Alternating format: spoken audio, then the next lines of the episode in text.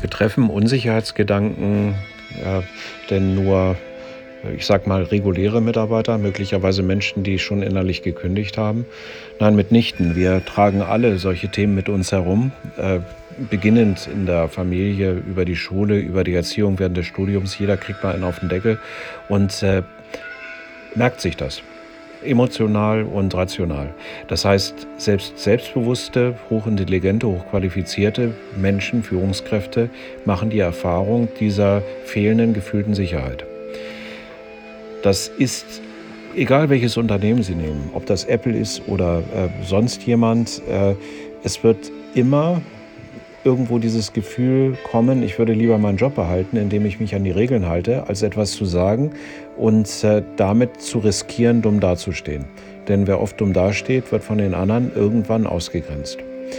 Wenn nun die Angst die Menschen daran hindert, sich am Arbeitsplatz zu äußern, sind es am Ende nicht nur die Menschen, die schweigen, die etwas verpassen. Die Unternehmen, also wir alle, verlieren auch die Möglichkeit, neue Ideen zu entwickeln, die in unseren Menschen drinstecken. Und ich glaube, das ist besonders gefährlich in einer Welt, in der wir alle ja, kreativ, innovativ, veränderungsbereit sein müssen, wenn wir erfolgreich sein wollen. Also insofern ein absoluter Zwang ist es schon, dass wir ja mit dieser gefühlten Sicherheit am Ende äh, unsere Teams zu besseren Leistungen führen und äh, am Ende ja Besprechungen besser ankommen lassen. Gehen wir nochmal zu dieser erstgenannten Besprechung zurück, die wir die letzte Woche schon besprachen.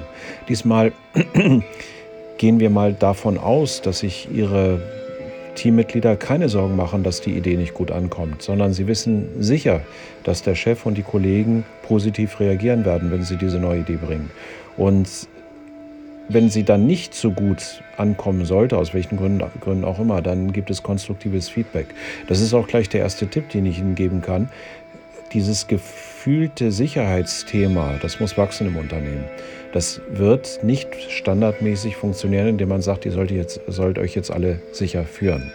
Insofern haben wir dieses gefühlte Sicherheitsthema zuerst am besten in Gruppen einzubringen. Einem Einzelnen hilft es, er wird sich aber in der Gruppe immer fühlen, als ob er ja, wieder neu anfängt. Deshalb diese gefühlte, die gefühlte Sicherheit in die Gruppe hineinzubringen, dass Gedanken und Ideen frei geäußert werden können, das fängt bei Ihnen an, nämlich diese Dinge zuzulassen.